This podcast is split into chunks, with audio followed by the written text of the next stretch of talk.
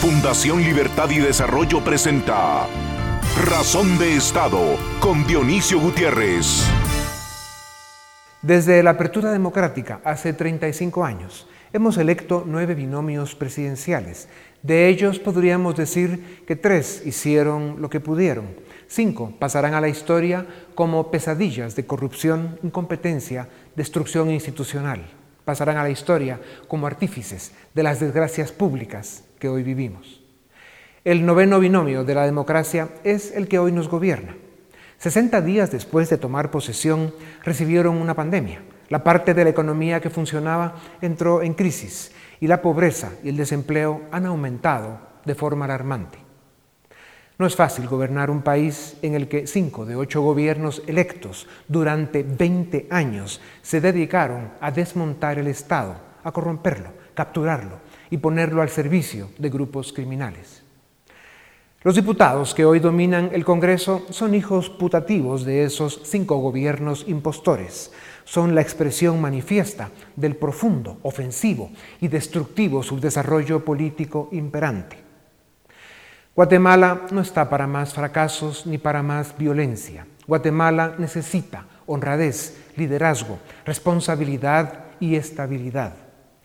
Si los poderes ejecutivo y legislativo tomaran las acciones valientes y honestas que los tiempos demandan, si tomaran las decisiones responsables, pendientes e indispensables a las que además están obligados, brindarían las condiciones para recuperar la gobernabilidad que necesitamos. El poder es siempre parcial, se consigue y se mantiene a base de compromisos y renuncias.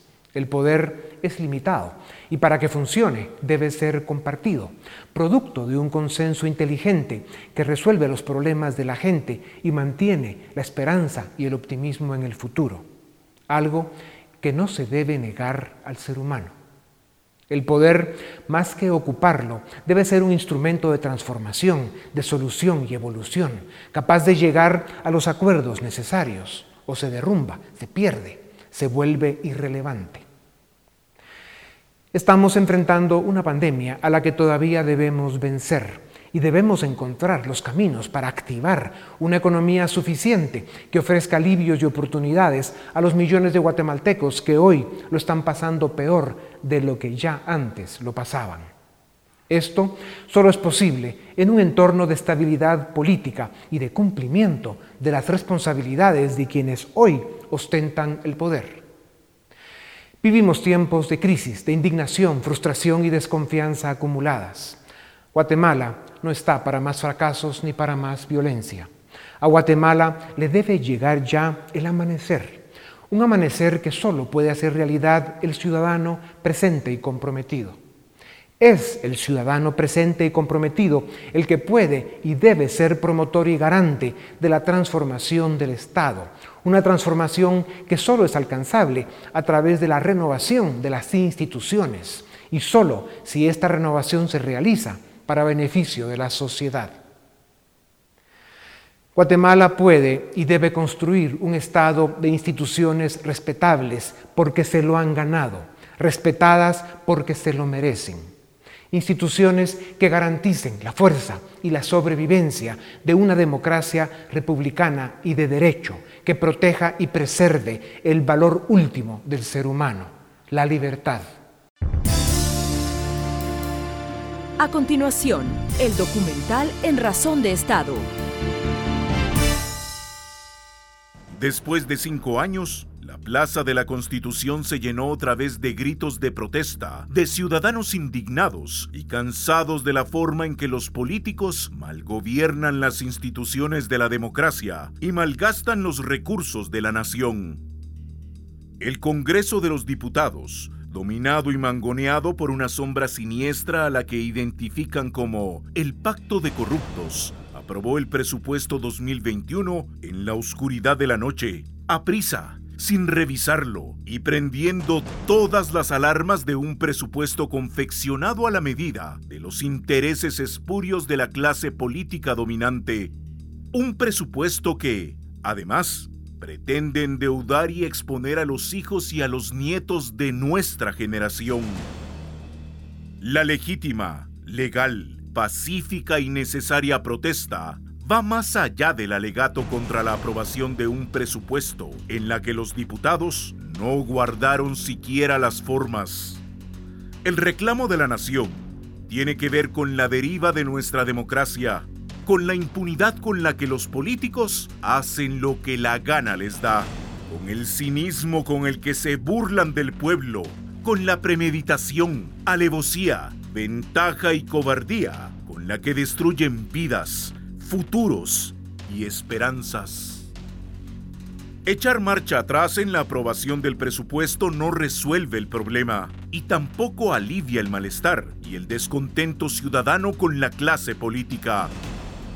Son muchos ya los años que Guatemala lleva mal gobernada por sus políticos, abandonada por sus élites, mal defendida por sus ciudadanos, sin visión y sin proyecto de desarrollo, y en la desgracia de un sálvese quien pueda en el que, cada día más, todos perdemos. En estos momentos, Guatemala necesita que sus políticos y sus dirigentes sectoriales íntegros y capaces, que los tiene, con el acompañamiento de los ciudadanos, muestren responsabilidad, capacidad y liderazgo para ofrecer soluciones, certezas y esperanza a la nación. En este momento es urgente llegar a un presupuesto responsable y transparente, elegir cortes y fortalecer la gobernabilidad para seguir enfrentando las graves crisis que asedian nuestro país. También es urgente que políticos y élites comprendan que es impostergable iniciar la discusión y la realización de las cuatro reformas del Estado. La primera es una reforma electoral que devuelva al ciudadano la confianza en los políticos, que facilite la participación, que haga transparente el financiamiento y que permita a los ciudadanos elegir por nombre a sus representantes. La segunda es la reforma al sistema de justicia, que debe tener como primera misión cambiar el modelo de comisiones de postulación y luego garantizar que solo los más aptos y honestos lleguen a las Cortes. Sin justicia es imposible construir un país. Sin Estado de Derecho, la democracia se asfixia. La tercera y la cuarta reforma tienen que ver con una administración pública más transparente más efectiva, mejor tripulada y con más controles. Estas reformas que se deben hacer a la ley de contrataciones y a la ley de servicio civil permitirían, facilitarían y obligarían a los gobiernos a hacer presupuestos responsables, transparentes y administrados por los tecnócratas más calificados que la nación ofrezca y quienes estarían remunerados por mérito y capacidad. Los guatemaltecos queremos un Estado que funcione y que devuelva la confianza de los ciudadanos en sus instituciones. Los guatemaltecos queremos y necesitamos que el gobierno del presidente Yamatei y el vicepresidente Castillo sea exitoso, por el bien de la democracia, por el bien de Guatemala. A continuación, una entrevista exclusiva en Razón de Estado. Bienvenidos a Razón de Estado. Tengo el gusto de presentarles al licenciado Luis Fernández Molina, abogado y profesor universitario fue magistrado de la Corte Suprema de Justicia y es autor de libros de Derecho Laboral guatemalteco. El licenciado Mario García Lara, director ejecutivo de la Fundación Guatemala 2020, es socio director de COPAES y fue vicepresidente de tres instituciones importantes, la Junta Monetaria, el Banco de Guatemala y el IX. Señores, gracias por darnos unos minutos. Ustedes son un referente de lo que debe ser un servidor público. Su paso por las instituciones en que participaron marcó lo que algún día esperamos que sea pronto, debe ser el nivel con el que se tripula el Estado y la cultura que debemos alcanzar. Licenciado Fernández eh, Molina, a Guatemala no le queda espacio ni cuerda para el fracaso de otro gobierno. A todos nos conviene que el gobierno del presidente Yamatei sea exitoso. El presupuesto fue una piedra más en el zapato y para variar el Congreso lo manejó como sabemos, provocando a un pueblo que está cansado de tantos años de malos gobiernos, de incompetencia, de corrupción e impunidad. ¿Cómo se recuperan la confianza y la gobernabilidad? ¿Qué debe hacer el presidente Yamatei eh, para recuperar el ánimo y el rumbo con que inició su gobierno?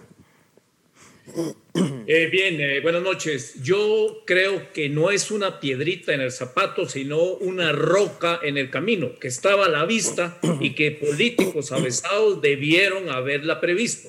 La situación es diferente. Hay nuevos actores en escena. El relieve de las redes, el relieve de la penetración que tiene y el reclamo de la población. Ya no son los tiempos de 2000 o 2005, ni siquiera de 2015 los nuevos medios de comunicación han dado un giro totalmente. Y ese desencanto, esa frustración, ese hartazgo de la población y sobre todo la pobreza, las pocas oportunidades de trabajo, las mínimas oportunidades de abrir un negocio por pequeña que sea. Realmente estamos llegando a niveles sumamente preocupantes. Ya. Licenciado García Lara, con el tema del presupuesto, dado los tiempos, lo ideal es que para enero tengamos un presupuesto aprobado y vigente, que como bien dice el licenciado Fernández Molina, no es cualquier piedra. Parece que será el mismo de 2020, pero eh, esperamos que con modificaciones. ¿Qué es para usted un presupuesto aceptable que evite déficit y endeudamiento excesivo, pero que cubra en este momento las necesidades más sentidas de la población? Muchas gracias, Dionisio. Creo que la elaboración del presupuesto es, un arte en cualquier parte del mundo eh, y es una responsabilidad enorme tanto del Ejecutivo como del Congreso y tiene que hacerse con los más altos estándares técnicos. Y eso implica saber definir cuál es el techo del presupuesto, dadas las circunstancias económicas y las posibilidades de sostenibilidad fiscal de un país. Y, y eso parte por eh, estar conscientes de que un país no puede tener déficits fiscales elevados permanentemente. Y ese es el primer punto que tienen que tener claro. ¿Cuál es un déficit razonable dadas las circunstancias? y digamos, un número lanzado al aire, digamos que dadas las circunstancias, aunque no es lo aconsejable, eh, podría ser tolerable el año entrante reducir el tamaño del déficit a uno que, por ejemplo, sea 3,5, 4% del PIB. Una vez se tiene claro cuál es el déficit tolerable, uno mira qué ingresos tiene el Estado. Y a partir de ahí, sabiendo cuánto es el déficit tolerable y cuánto es, son los ingresos, se calcula el techo presupuestario. Es una fórmula eh, técnica relativamente simple, pero que se vive violando constantemente eh, a la hora de hacer presupuestos en Guatemala. Y creo que ese es, el norte que tienen que seguir eh, y a partir de ahí priorizar los gastos en las cosas que de verdad son importantes. Licenciado Fernández Molina, eh, la plaza se volvió a llenar de indignación y protesta. Son demasiados años ya de ser una nación a la deriva, sin rumbo, sin visión, sin proyecto y sin consenso. La forma en que se intentó aprobar el presupuesto fue el detonante, pero lo que realmente tenemos en Guatemala es un pueblo cansado de sus políticos, un pueblo que se siente atrapado por los pactos corruptos que hacen ingobernable el país. ¿Qué decisiones debe tomar el gobierno y qué acciones quisiéramos ver en el Congreso para que la nación recupere esperanza en el futuro y certeza de que hay luz al final del túnel? ¿Debieran ser el inicio del camino elegir cortes, por ejemplo, y trabajar en las cuatro reformas que el Estado necesita? Licenciado, usted lo dijo bien al principio. Todos debemos consolidar en la medida que nos toque la institucionalidad. No hay mayor riesgo que perder la institucionalidad. Y el primer llamado a esta rescate es el propio presidente y el vicepresidente de la República. Bien dice el licenciado García Lara que el presupuesto es una herramienta técnica, muy técnica. Creo que 10, quizá 12 personas, incluyendo al licenciado García Lara, tienen el conocimiento de auditoría, contabilidad, de leyes y del entorno político para definir lo que es en sí el presupuesto. La mayoría de la población no lo entiende, solo sabe que es un, un baile, una piñata de millones, de millones, de millones donde no hay control. Bien, y no solo es de ese gobierno, nos viene del anterior, el libramiento de Chimaltenango, 500 millones de quetzales. ¡Qué fiasco! El 122 millones que aparecieron en la antigua pero como hablamos como que si fueran centavos, los 135 millones que desaparecieron de el MISIBI y todavía el director de caminos dice, me falsificaron la firma. Ahí es donde necesitamos al líder que tome el timón del barco que está zozobrando y decir, un momento, ¿cómo que falsificaron? Porque hay una responsabilidad penal, claro está, que el MP investigue, pero hay una responsabilidad administrativa. ¿Quién nombró a los ministros y a su vez a los directores? Por favor, no eludamos esa responsabilidad administrativa.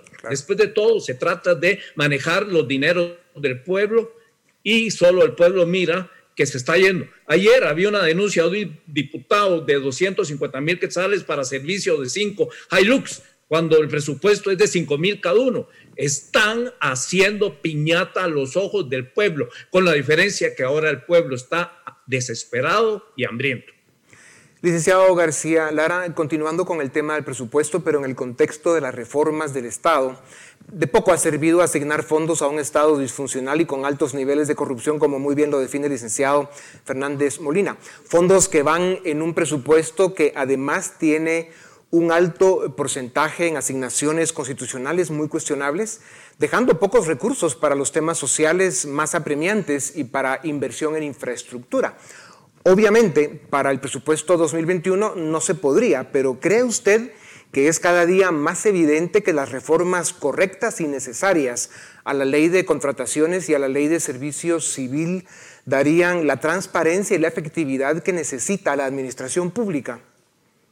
Em, yo coincido plenamente con el licenciado Fernández Molina en el sentido de que las instituciones, más que las personas, son cruciales para sostener eh, al Estado y hacer que éste sea eh, efectivo, al menos en lo mínimo. Y en ese sentido, sí, sí creo que hay reformas eh, institucionales que son urgentes, necesarias e ideales para que el, el, Estado sea más eficiente, incluyendo especialmente el tema del uso de los recursos y la ejecución del presupuesto. Y yo diría que efectivamente la ley del de servicio civil, el sistema del servicio civil es crucial porque eh, si uno mira los números, eh, es en el rubro de salarios y, de contrataciones de personal eh, en donde el, estado, el Estado, el tamaño del Estado, el tamaño del presupuesto está creciendo más rápidamente en los últimos 15 años, sin ninguna mejora en la eficiencia de, los servicios básicos de salud, de educación, nutrición, infraestructura que el Estado está obligado a, a prestar.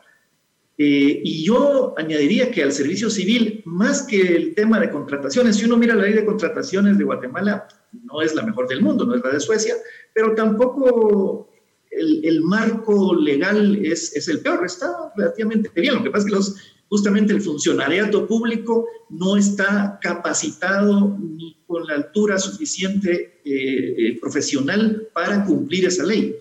Yo pondría junto a la del servicio civil, eh, la reforma de la Contraloría de Cuentas. Ese es el elefante en la cristalería del que nadie habla.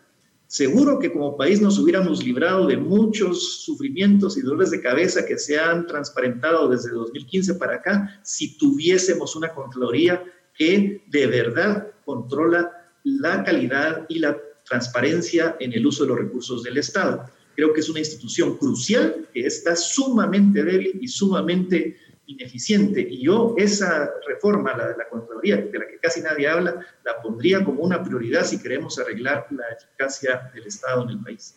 Gracias, licenciado. Licenciado Fernández Molina, si además de hacer las reformas que tienen que ver con la administración del Estado. Poner mucha atención en lo que acaba de decir el licenciado García Lara sobre una buena Contraloría de Cuentas de la Nación, una buena ley de contrataciones para el orden administrativo y una ley de servicio civil que atraiga a los mejores de la sociedad para que formen la tecnocracia que el país merece y necesita, y para lograr eficacia y transparencia con los recursos de la nación. Si además de esas dos reformas logramos también reformas eh, respetables y decorosas a la ley electoral y al sistema de justicia, ¿cree usted, licenciado Fernández Molina, que se lograría eh, la ecuación virtuosa en la que llegan al Estado por elección o contratación los mejores de la sociedad y que seríamos todos parte de un Estado de derecho en el que la ley es igual para todos, pronta y cumplida, y el que la hace la paga.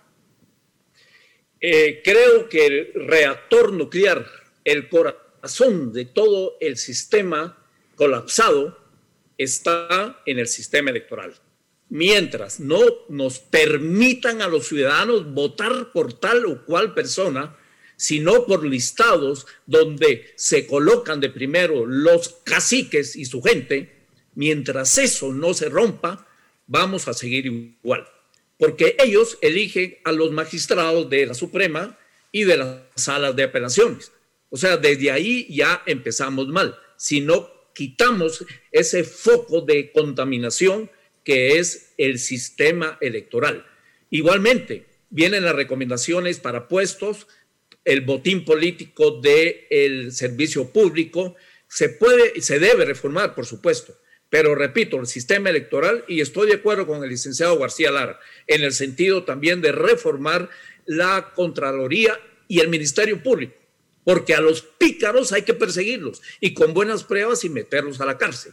Y eso también conlleva otra de las patas del trípode, un organismo judicial fortalecido, independiente. Al decir independiente digo alejado de los favores y nombramientos políticos. En esa medida podemos fortalecer, pero valga el comentario, ¿qué pasa? En el presupuesto se le reduce a la mitad el presupuesto del organismo judicial. Vaya ironía, clase de sarcasmo en el que nos ha metido este presupuesto. Licenciado García Lara, ahora viene la parte difícil. ¿Quién promueve las reformas, especialmente la reforma electoral?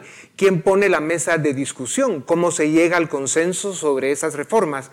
Y lo más grave, ¿quién las aprueba? Al Congreso de hoy habría que ponerle presión para que se comporte. Seguramente em, estamos en este, en este laberinto complicado en el que el que tiene la responsabilidad de reformar eh, esas instituciones que estamos hablando, que son cruciales para que un país progrese, eh, son las mismas personas a las que menos les interesa esa reforma, eh, porque son creadores de un sistema autodiseñado para medrar del erario público. por lo tanto, yo creo que, que el desafío es tremendo para la sociedad, pero eso más bien nos llama a asumir una responsabilidad como ciudadanos eh, de tratar de enfocarnos en lo importante. Y lo importante es, creo, los temas que hemos tocado aquí. Eh, yo también pongo en la base de todas las reformas la electoral y de partidos políticos. Eh, seguro que es la más importante y la más difícil. y sobre esa construir la reforma al servicio civil, al sistema de justicia, al sistema de control del gasto público, eh, y eh, a, los temas que, nos hemos referido eh, antes. y para eso sí se necesita de una ciudadanía consciente de las prioridades. no nos distraigamos en temas de ideología y en temas de que yo quiero un poquito más de recursos para mi entidad y, y, mi isla que esté bien y los demás que se frieguen por un lado. Y por otro, desgraciadamente hay que decirlo, también creo que como, guatemaltecos tenemos que eh, recurrir a los ejemplos y si es posible al apoyo eh, de la comunidad internacional, porque solitos no estamos pudiendo. Eh, hay mejores prácticas alrededor del mundo en cómo se maneja el servicio civil, en cómo se maneja la Contraloría. En, en Taiwán, por ejemplo, seguramente ustedes saben, ahí hay cinco poderes del Estado, están los tres tradicionales, más el poder control, que es el control del gasto público, y el poder del servicio civil, porque son pilares importantes de, una república. Ahora, eh, licenciado García Lara, la, frase clave que usted mencionó es una ciudadanía consciente, que más que eso es necesitamos con carácter de emergencia un ciudadano más que consciente, presente, activo, exigente, que sea capaz de exigirle a, sus gobernantes que cumplan con, los juramentos que hicieron, que cumplan con sus responsabilidades y sus obligaciones, o van realmente a destruir nuestro país. Licenciado Fernández, se nos van acabando los minutos. Eh, la intención de plantear en esta entrevista los temas complejos se debe a que los problemas del país son complejos. El gobierno necesita la ayuda, el apoyo y la presión de quienes pueden y deben ser parte de la solución. El mundo vive una crisis sin precedentes y apenas estamos llegando a la mitad del primer tiempo con la pandemia. Eh, cuando en el corto plazo los problemas nos agobian y nos roban esperanza y optimismo, la forma de rescatar el ánimo y la energía es trabajando en los desafíos que nos devolverán el presente que hoy sentimos secuestrado y que por eso rescataremos el futuro. ¿Es ese el camino que nos queda? ¿Qué piensan de esta reflexión? Yo creo que el problema nuestro es de información y de liderazgo. la población ya no es que esté más consciente, está más desesperada con la situación en general política, económica, con la corrupción. Figuradamente, los sueldos que podía acceder un joven que quería salir al mercado de trabajo eran 15 mil, bajaron a 12 mil, ahora aunque sea de 8 mil. El problema hoy, gráficamente, figuradamente, es que ya no hay empleos. O sea, ese nivel de desesperación estamos llegando. Y la confianza en los líderes, una desengaño que tenemos con el actual presidente. Creímos que era diferente. Y ese desengaño para mí es la última gota que está derramando en la población el vaso de agua. Pero todavía está tiempo, todavía está tiempo de recuperar, de limpiarse de mucha gente que tiene en su rosca alrededor y reorientar un poco, ser un verdadero líder que nos explique esos 135 millones y la firma falsificada. ¿Qué pasó? El MP ya lo sé, pero él debe como administrador general. Todavía el señor presidente puede retomar el control del timón y espero que lo haga porque ya no soporta más la ciudadanía. Licenciado García Lara, para terminar, y le pido que lo haga en 30 segundos, si pudiera darle un consejo al presidente, ¿cuál sería? Que las crisis son las madres de las reformas y que, eh, como dice el licenciado Fernández Molina, tiene una oportunidad de dejar un legado eh, y que quizá es momento de aprovechar esta crisis para pensar en el legado eh, que puede dejarle al país el presidente Yamatei. Eh, creo que, que tiene en sus manos la posibilidad y la capacidad de hacerlo y eso debe empezar por estas reformas institucionales de las que hemos hablado. Pues muchas gracias a los dos señores eh, por su tiempo. Sin duda alguna, eh, las reflexiones y las afirmaciones que ustedes han hecho confirman que son dirigentes de nuestra sociedad como ustedes, precisamente los que Guatemala necesita y a los que el gobierno debe escuchar. A ustedes muchas gracias también. Esto es Razón de Estado. A continuación, el debate en Razón de Estado. Bienvenidos al debate en Razón de Estado. Hoy vamos a platicar con Philip Chicola, eh, director del área política de la Fundación Libertad y Desarrollo, y Claudia Méndez, periodista del espacio Con Criterio, eh, Radio y TV Con Criterio. Bienvenidos eh, a ambos. obviamente el tema de análisis no puede ser otro. Nos vamos a centrar en lo que pasó el fin de semana, en las protestas del sábado y, en cierta medida el domingo también. Y concretamente en ese contexto que originan las protestas, porque todo se origina inicialmente eh, por el presupuesto que aprueba el Congreso. Eso es básicamente el detonante. Eh, el presupuesto que incluía un nivel de endeudamiento absolutamente eh, inmanejable, pero además un presupuesto que se aprobó de una forma incorrecta, oscura, opaca, turbia, digámoslo así, de madrugada, de urgencia, de imprevisto, bueno, mil cosas. Entonces quisiera empezar contigo, Claudia, a que nos ayudes a entender qué fue lo que vimos el sábado. ¿Fue solamente una molestia, un malestar con el presupuesto o tú ves que hay más cosas en el ambiente que explican lo que vimos el día sábado en las manifestaciones? No, definitivamente lo que nosotros vimos el sábado en las manifestaciones fue la, la, gota que derramó el vaso de agua, el presupuesto, pero lo que uno puede percibir es si uno se da un paseo por esa plaza de la Constitución, leer los carteles, el reclamo de la población va mucho más allá de un presupuesto. De hecho, nosotros los tres sabemos acá que analizar un presupuesto requiere un nivel de conocimiento, de tecnicismos que muy pocas personas lo tienen, pero lo que la población ha percibido es abusos y una seguidilla de abusos de parte de los gobernantes que simplemente lo que uno percibe en esa Plaza de la Constitución es la indignación y el hartazgo.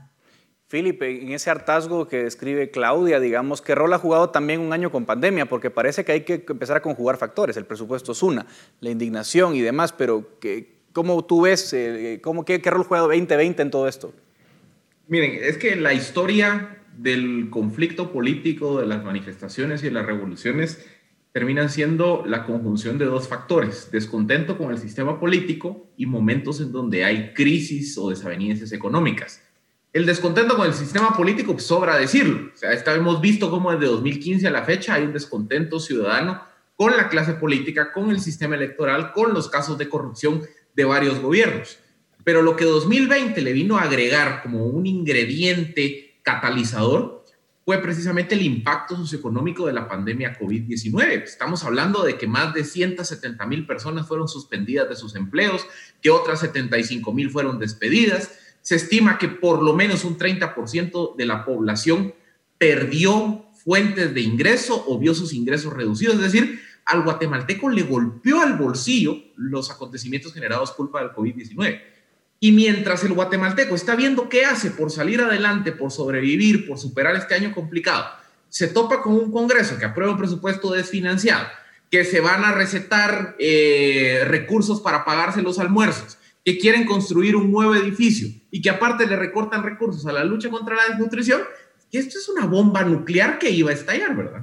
Ahora, Claudia, eh, hay otro elemento. Agreguemos aquí elementos al análisis. El, el sábado pasa algo feo, ¿no? Obviamente eh, todos condenamos enérgicamente el incendio a una parte de las instalaciones del Congreso. Naturalmente esas expresiones violentas nunca son bien vistas, pero vimos también brutalidad policial, Claudia, contra manifestantes que lo hacían pacíficamente. Eh, y prueba de ello es que de los 33 detenidos, 31 salen con falta de mérito. ¿Qué, eh, qué descontento has visto tú? que sigues muy de cerca el tema y he visto que lo has seguido muy de cerca, Claudia, con estos fenómenos de la violencia policial el sábado. Bueno, definitivamente nuestras autoridades están ciegas. Al día de hoy, miércoles, no hay una reacción, no hay un posicionamiento de parte del Ejecutivo a lo que ocurrió. Miren, tal como lo dice Filip, ¿verdad? Las personas encerradas, las empresas que quiebran, los salarios que se disminuyen, todo eso va generando un descontento, va generando una frustración, una insatisfacción, pero al mismo tiempo, cuando uno ve que las personas están sufriendo y que los gobernantes, parece que la pandemia y la crisis no ha pasado por ellos, se sale a manifestar. ¿Y cuál es la respuesta? Es una interpretación muy fácil. Aquí no se manifiesta. Aquí el Ejecutivo no está dispuesto ni puede tolerar un reclamo de parte de la ciudadanía. Las respuestas del presidente han sido como que aquello no está existiendo. De hecho, el simple, el, simple acto de salir a invitar, digamos, a elaborar una lista con selectos invitados para dialogar su presupuesto, lo que nos muestra es que no está midiendo la crisis y no se da cuenta que eso añade más al descontento. Eh, Philip dijo, estás formando un cóctel y la respuesta de la represión policial es un ingrediente más, que ya no solo es hartazgo, es rabia, es indignación y rabia. Eso es lo que yo percibo. Fueron 35 personas detenidas en la capital y 7 personas detenidas en Shela. Todas han quedado liberadas. E importante notar esto, en la última audiencia, la que se celebra ayer, el Ministerio Público ya no presenta cargos. El propio Ministerio Público se retira y dice, no acusamos a esta persona, no tenemos los suficientes indicios. Yo, yo quiero apuntar mi crítica hacia el Ministerio Público, que se lució como un empleado de la policía. ¿Cómo va a ser eso que los fiscales acusan a todas las personas que la policía llega capturadas? ¿Y dónde está el principio de objetividad de esos fiscales? Entonces se va acumulando mucho más ese hartazgo y esa indignación y no lo están viendo. Antes de entrar a la, reacción de fondo, el gobierno, Philip, quiero seguir eh, como último punto sobre el tema del ministro de Gobernación. Me parece eh, inaudito, ¿no? después de las citaciones que vemos en el Congreso el día martes, eh, de parte de varias bancadas, las respuestas del ministro son realmente lamentables. se le pregunta si hay violación de derechos humanos y dice no sé. Es decir, la respuesta no ha sido buena ante un fenómeno que es aparente, obviamente, perdón, de brutalidad policial. Eh, al, mismo tiempo, Philip, hay otra acción en la Corte de Constitucionalidad que, presenta ya el Procurador de Derechos Humanos, porque la Corte le había ordenado a la policía pues garantizar el derecho de manifestación y obviamente hacer un uso proporcional y razonable de la fuerza, cosa que no ocurrió. O sea, aquí no, no hemos visto ni la renuncia del ministro ni la destitución, hemos visto ya una citación al Congreso, vemos que la Corte podría incluso destituir al ministro judicialmente. Eh, ¿Qué escenarios ves tú en el caso del ministro de Gobernación? Es que en un país decente, el ministro de Gobernación y el director general de la policía ya debieron haber sido destituidos. Eh, yo creo que si el presidente Yamatei quiere contribuir a mitigar el, hartazgo social, debe de destituir al ministro de Gobernación, Henry Reyes. Si no lo hace, creo que sería un mensaje muy negativo. y siempre creo que también la Corte de Constitucionalidad que se ha caracterizado a lo largo de los años, no solo esta magistratura, por precisamente fomentar eh, doctrina como la del bloque de constitucionalidad, como incorporar preceptos internacionales en materia de derechos humanos, este es un momento para que la Corte de Constitucionalidad dé un paso adelante y siente un precedente tajante de que no se puede permitir a las fuerzas de seguridad violentar derechos humanos de la forma como lo hicieron. Yo sé que más de alguien va a empezar a decir, sí, pero los bochincheros, es que nadie está hablando de lo que pasó en el Congreso. Aquí estamos hablando del uso desmedido de la fuerza contra los manifestantes pacíficos que estaban en la plaza y el uso desmedido de la fuerza contra personas que ni siquiera participaron de las manifestaciones y que estaban saliendo de su trabajo o que se encontraban caminando por la Sexta Avenida. Eso es intolerable en un sistema democrático. Y yo creo que la Corte de Constitucionalidad tiene que dar con lugar la solicitud de debida ejecutoria y proceder a ordenar la inmediata destitución del ministro de Gobernación. Ahora, no nos olvidemos también de otro actor importante. Estamos hablando ahora del ministro de Gobernación, eh, de la acción del presidente, pero vamos a ver el video que saca el Congreso, Claudia. El Congreso no, la Junta Directiva y los jefes de bloque. Eh, el mensaje que sacan, ah, yo lo califico, me animo a calificarlo vergonzoso, porque prácticamente el mensaje es, ah, el presupuesto era maravilloso, nosotros hicimos un gran trabajo, pero bueno, ya que ustedes reclaman de buena onda y de buena voluntad, les vamos a hacer el favor de dar marcha atrás. ¿Tú cómo, cómo ves la respuesta de los diputados? Parece que no han entendido absolutamente nada. Eh, diputados, hago otra vez el, el matiz, jefes de bloque y junta directiva. Eh, Edgar y Felipe, es que lamentablemente no es el, la Junta Directiva del Congreso de la República, no es la única que tiene ese tono. Yo les pido que analicen la respuesta del Ejecutivo. Es, ok, no va a venir acá, ¿saben qué? Convoquemos a mis invitados a mi mesa para que discutamos qué presupuesto debemos tener, pero ¿qué pasa con el Congreso? Yo lo que digo es, las personas que llegaron a sentarse ahí, las instituciones, los organismos y las asociaciones, van con un buen ánimo y van procurando el diálogo, la construcción de la paz y que ya ocurrió ocurrió este desastre, bueno, ahora tratemos de reconstruir, pero están obviando algo. Nuestros representantes están en el Congreso de la República y están tratando de llevar una discusión a una mesa con los invitados del presidente sin que estemos todos representados. Por eso es que surgen preguntas de qué hace sentado ahí fulano, qué hace sentado ahí sutano. No, nuestros representantes están en el Congreso. Allí debe ocurrir esa discusión, ese debate, bueno o malo, allí debe ocurrir. Entonces, la respuesta a mí de la Junta Directiva no me extraña, es la misma la del Ejecutivo. Aquí no ha pasado nada, aquí vamos a tratar de tapar con una curita una herida que es profunda y extensa. Muy distinto sería, no hemos escuchado ni de parte del Ejecutivo ni en la Junta Directiva del Congreso de la República que se ofrezca una disculpa a la población. Ok, si ellos sostienen que ese presupuesto es defendible, aparte es ese debate técnico, pero ¿merecen los ciudadanos una disculpa por la forma en que han tramitado los asuntos a medianoche? Lecturas veloces, eso ya lo vemos todos los ciudadanos y esa es la gran ventaja de las redes sociales. Merece una disculpa a los ciudadanos por haber tratado así a quienes llegaron a manifestar, a ese chico que está con la bicicleta simplemente en el lugar equivocado y en el momento equivocado y los policías lo agarran delante de nosotros. Hemos visto cómo lo trataron. ¿Alguien ha visto, por favor, la fotografía de Carlos Sebastián, el fotógrafo que fue agredido y que tiene 15 puntos? para cerrar su herida. Las personas creen que fue la agresión hacia un periodista, pero en realidad es la agresión hacia todos nosotros, al derecho que nosotros tenemos de saber y de ver lo que ese periodista llegó a documentar en esa manifestación. Entonces, sí es lamentable la respuesta de la Junta Directiva, pero yo agregaría también lamentable la respuesta que da el Ejecutivo. El presidente Alejandro Yamatei no ha dicho, nos equivocamos en este sentido. Lamento mucho que esto haya ocurrido. Eso es un buen punto, Philip. O sea, el presidente Yamatei y la Junta Directiva del Congreso y los jefes de bloque parece que, que, bueno, nos están haciendo un favor con todo lo que está pasando. ¿Qué escenarios vamos a ver? Porque yo, Philip, lo que veo también es aquí un tema de tiempo. Si el 30 de noviembre no se aprueba un presupuesto nuevo, se prorroga la anterior. Eh, eh, al mismo tiempo, la respuesta de, tanto el Ejecutivo como el Congreso es de, miren, eh, de buena gente les vamos a hacer un favor de medio dialogar. ¿qué, ¿qué, escenarios ves tú a corto plazo con toda esta incertidumbre que genera lo que no sabemos que va a pasar muy bien? En Guatemala, cuando quieres dormir un tema, convoca una mesa. Ese es un viejo adagio.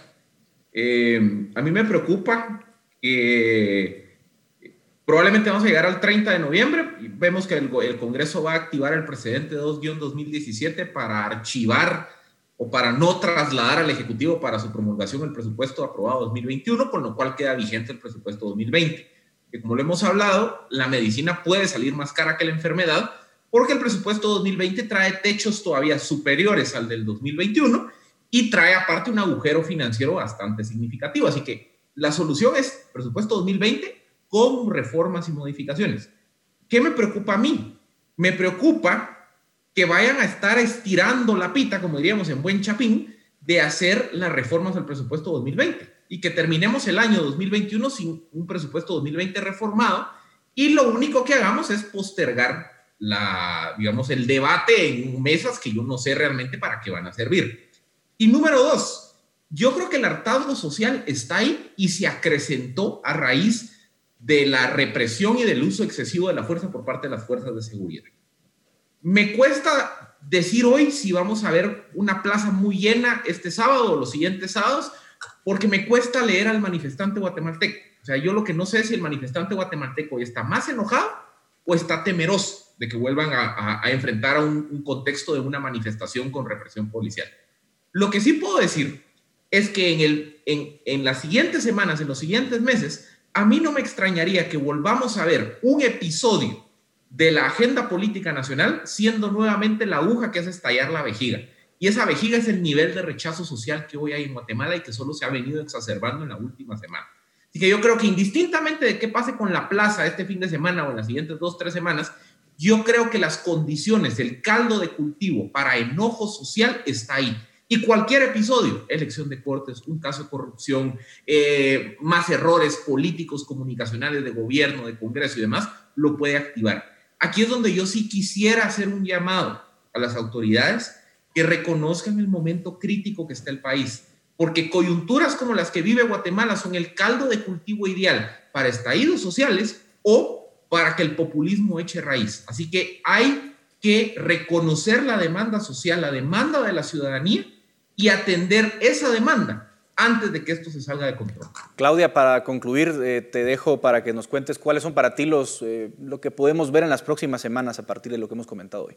Mira, veo directamente al centro de gobierno como un foco de tensión de, del presidente Alejandro Yamatei. Eh, este mismo día el Congreso lleva un planteamiento, solicitar su desarticulación de nuevo el centro de gobierno va a seguir siendo ese centro de tensión para, para Alejandro Yamatei. Em, aquello que debía ser un centro que monitoreara todas las acciones y direcciones del gobierno se ha convertido en un ámbito de poder más bien.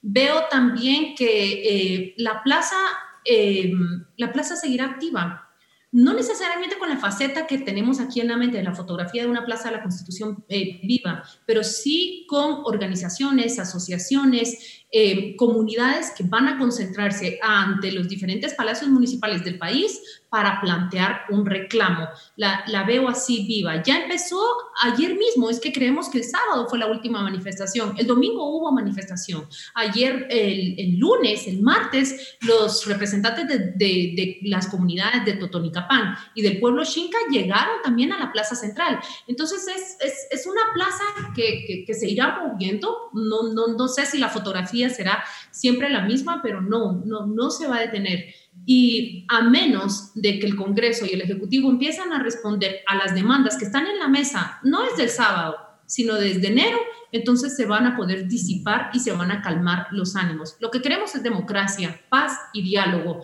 Y creo que el Ejecutivo y el Legislativo eh, está en su actitud servirlo. Muchas gracias a ambos, eh, Philip Chicola y Claudia Méndez, por esta interesante conversación. Yo me quedo con, ese mensaje también. Creo que los políticos hacen muy mal en no hacer autocrítica, en no darse cuenta de los errores que han cometido y en darse cuenta que está en sus manos, en todo caso, encaminar las cosas, elegir cortes, hacer las reformas de Estado que hay que hacer y demás temas que ya hemos comentado en este espacio. Así que les agradezco muchísimo a ambos por esta conversación y también a la audiencia que nos acompañó durante este debate. Esto fue el debate en Razón de Estado. Razón de Estado con Dionisio Gutiérrez es una producción de Fundación Libertad y Desarrollo.